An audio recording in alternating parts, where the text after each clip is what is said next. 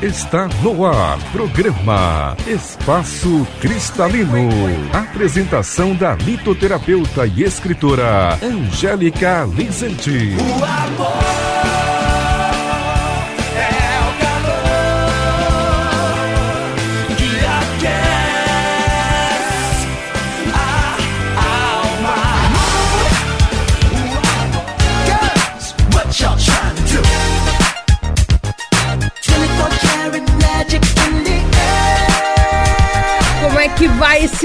Coração lindo?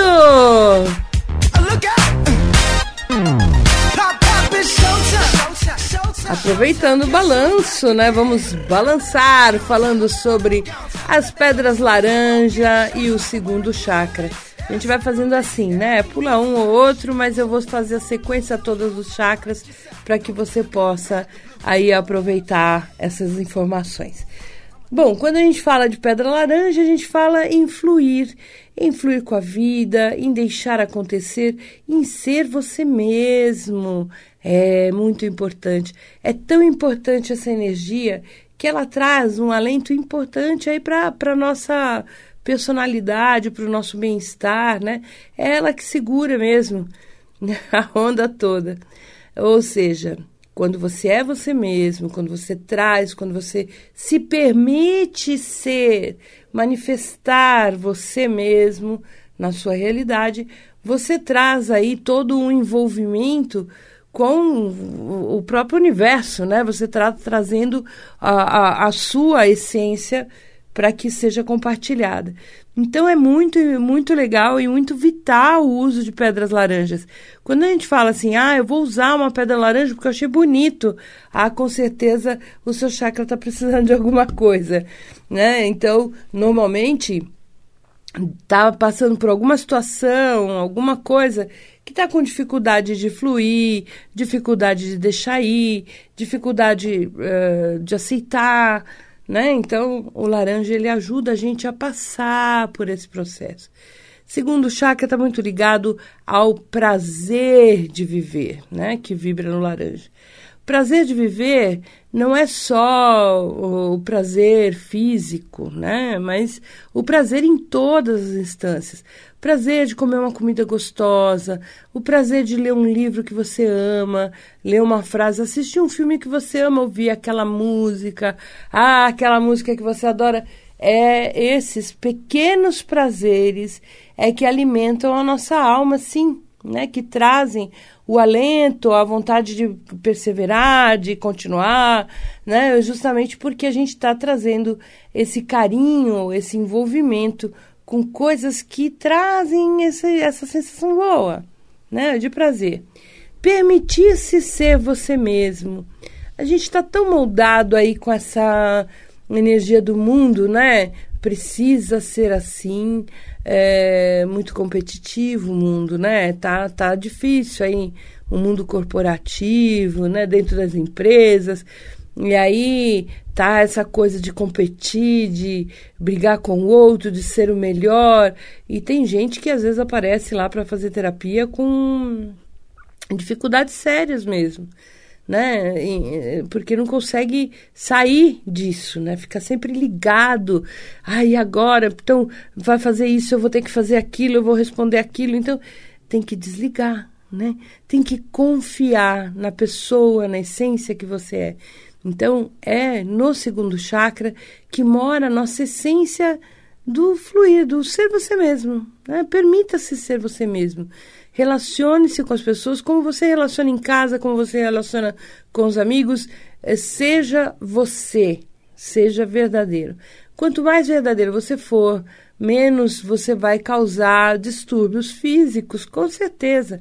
Quando a gente tem aí uma coisa de tentar ser aquilo que a gente não é, é muito, muito fácil né, da gente somatizar diversos tipos de, de somatizações que podem vir dessa coisa de tentar ser o que não é.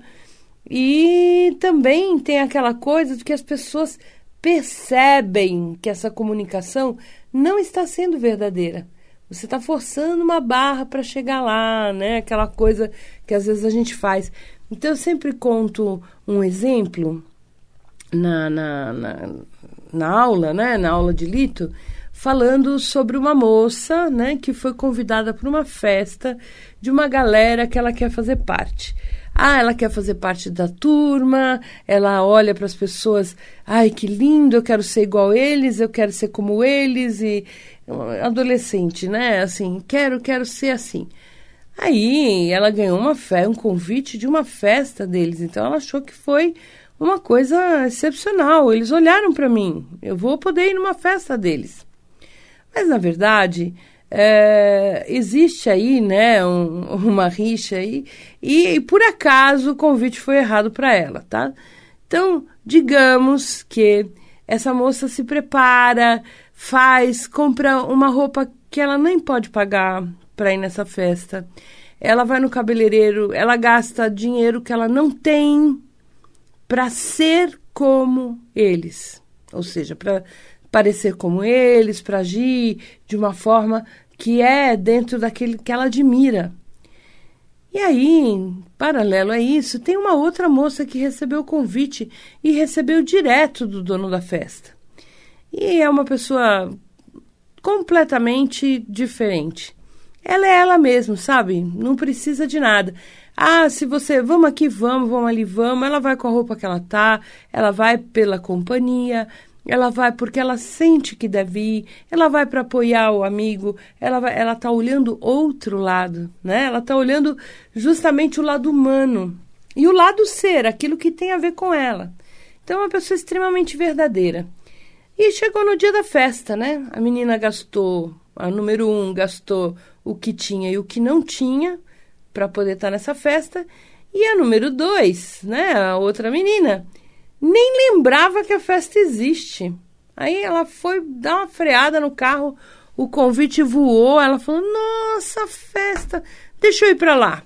Do jeito que ela estava dentro do carro, com a roupa que trabalhou o dia inteiro, ela desviou e foi para a festa. Quando a menina chegou na festa, número um, né? A menina que se produziu, gastou e tal. É... Quando ela chegou na festa, o que, que aconteceu? As pessoas olharam para ela e não viram. Por quê? Porque não era a essência dela. Ela entrou na festa achando que ela ia fazer sucesso. Ninguém nem olhou para ela. Mas era maldade das pessoas? Não. A gente sente o que é verdadeiro. Não tem gente que você nem presta atenção porque você está percebendo que ali não tem algo verdadeiro. Não estou falando que tudo é assim, tá? Só estou dando exemplos assim genéricos, né? Mas existe sim aquela coisa da gente perceber que tem alguma coisa ali que não bate, né? Não é assim que a gente fala? É, é isso, né? Então é, as pessoas acharam que ela forçou, que o vestido tá com uma cor berrante demais, que nem, hum, nem olhar para a cara dela. Aí chega a outra.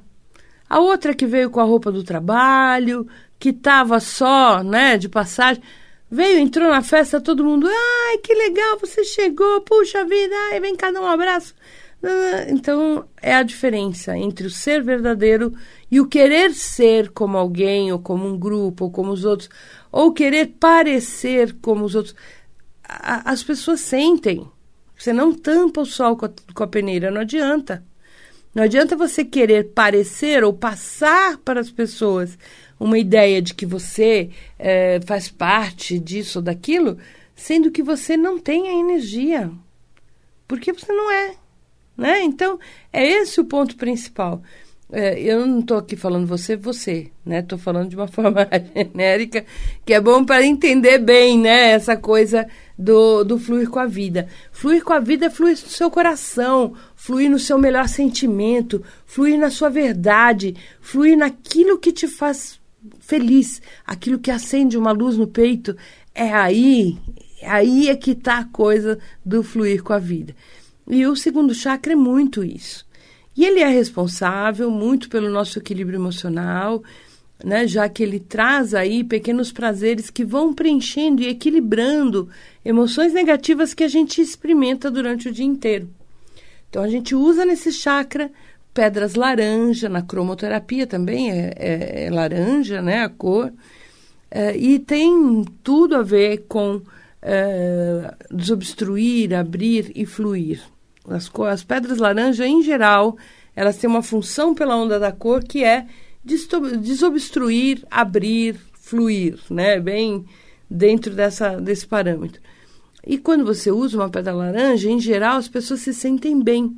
Só que elas também se sentem bastante ativas, né? Bastante revigoradas, bastante né, fortes e tal.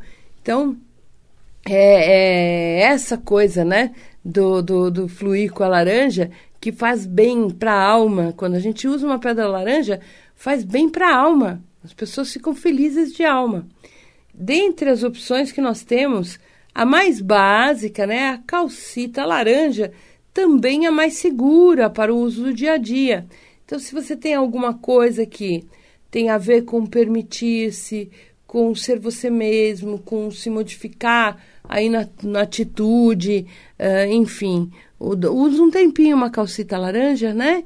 É muito bom porque vai trazer para você essa visão do estar fluindo dentro da sua energia, do seu jeito. Ela não vai exigir de você aquilo que você não tem.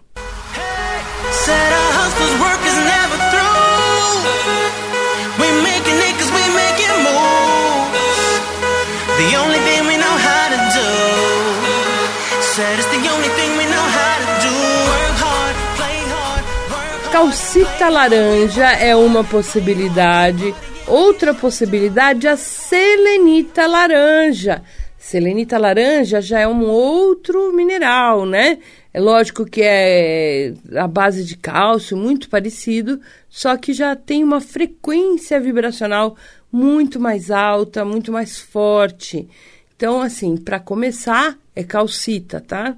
Depois até a gente pode pular para uma selenita laranja.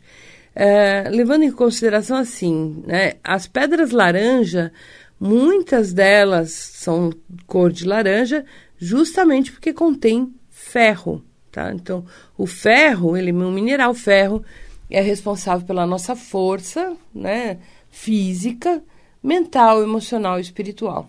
Então, se a gente tem deficiência de ferro, abre muito o campo espiritual para influências, a, a, a, sua cabeça fica meio confusa, não perde a concentração, não consegue gravar tanto na memória, a, a, a emoção fica muito insegura e sem, sem ânimo, né? É.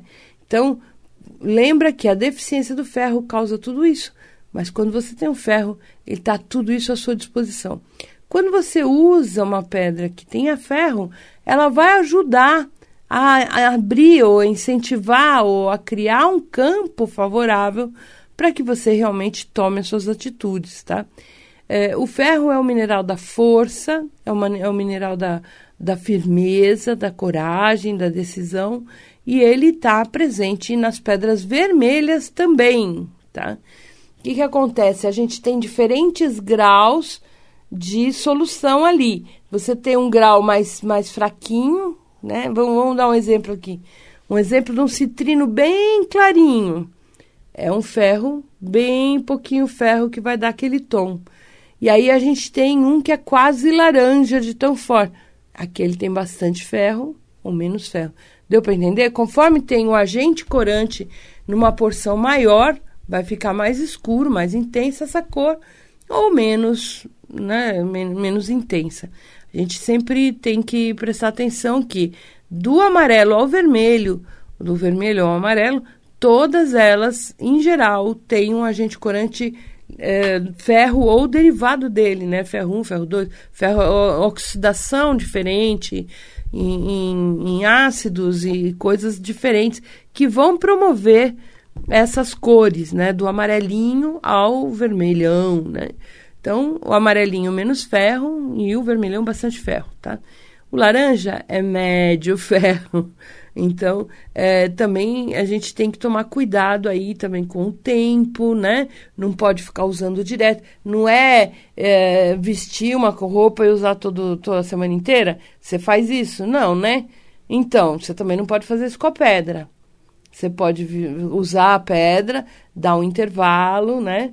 usa outra, né? depois você usa de novo.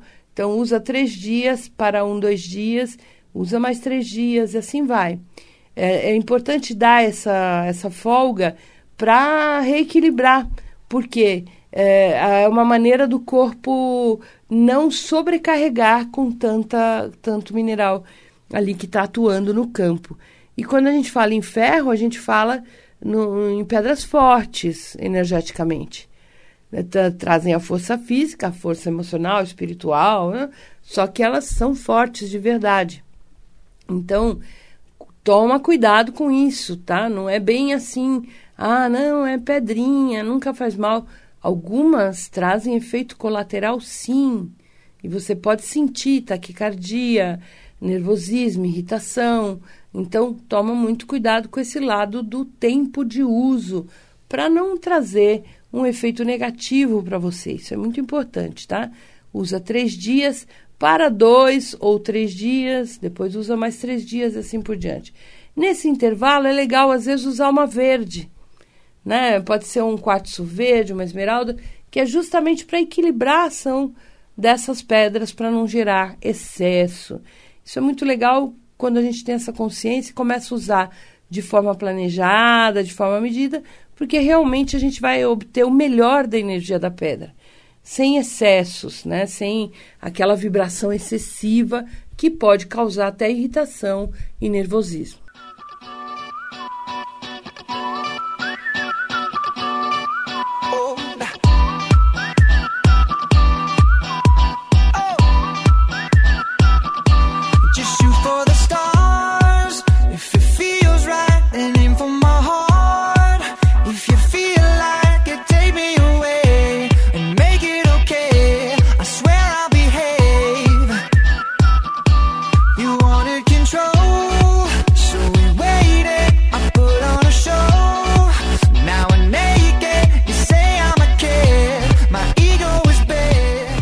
Beleza? Deu para entender? Então a gente não pode abusar.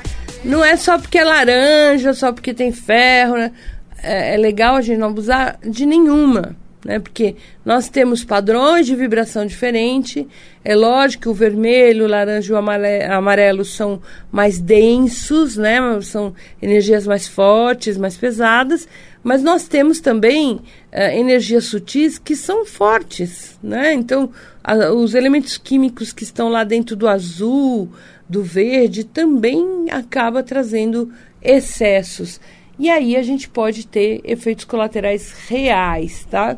Uh, efeito colateral do excesso de ferro é, como eu já disse agora há pouco, nervosismo excessivo, aumento de pressão arterial, olhos vermelhos, dificuldade do sono e estresse no organismo de uma forma geral. Então pode até vir a dar um problema. Então quem gosta de usar hematita, pelo amor de Deus, usa uma vez por semana. A hematita é uma excelente pedra, só que ela dá o top desses efeitos colaterais, tá? É, é muito difícil a pessoa acreditar, porque a gente está falando que o negócio é forte. Não, não é assim que eu sinto, mas está irritada, mas está com olho vermelho, mas está tomando calmante, mas sabe? Tira a hematita um pouco. Não estou dizendo não usa, mas usa pouco, não usa toda hora, todo dia. Usa um dia para dois, usa um para dois, sabe? Um dia de uso, dois de descanso porque a hematita ela é um óxido de ferro, é um mineral, uma concentração de ferro muito grande. Todas as pedras que são metálicas, elas têm um poder de interação eletromagnética imenso. Isso faz com que acelere várias funções dentro do nosso organismo e na nossa energia. Então precisa tomar muito cuidado com isso, tá? Muito cuidado. Eu não estou falando no sentido malvado ou de achar que eu sou isso aquilo. Não, eu estou falando real. Se você usar hematita todo dia, no terceiro dia você está com dor de cabeça, dor pelo corpo, irritadíssimo. Então tem que tomar cuidado. Usa-se hematita sim. Um dia, um tempo, por exemplo, é boa para circulação também. Então, é, sei lá, você vai assistir a novela, vai assistir alguma coisa, um filme, põe o pezinho para cima, põe uma tita na perna, acabou o filme, tira. Sabe assim, é, é rápido. Como ele é muito forte, é muito rápido. Você pode fazer isso todo dia? Pode, desde que seja uma hora, duas horas no máximo. senão você gera excesso. Beleza? Entendemos tudo? Beleza. Sobre o segundo chakra, eu queria dizer o seguinte: é, quanto mais a gente der importância para nossos sentimentos, mas não os sentimentos que a cabeça, que a cabeça cria, sabe? Que aí o que a, cabre, é, o que a cabeça acha, né? Eu tô cabeça aqui. o que a cabeça acha é sentimentalismo, né? É o sentimento junto com a mente, né? Sentimentalismo. É aquela coisa, ai, tinha que, deveria e tal. É esse o sentimento negativo porque a gente está usando as regras do mundo, as regras das pessoas, é, para ver se a gente é feliz, né? É, então começa essa coisa do tinha que ser assim, tinha que ser assado, uma pessoa que está assado nunca faz tal coisa, sabe?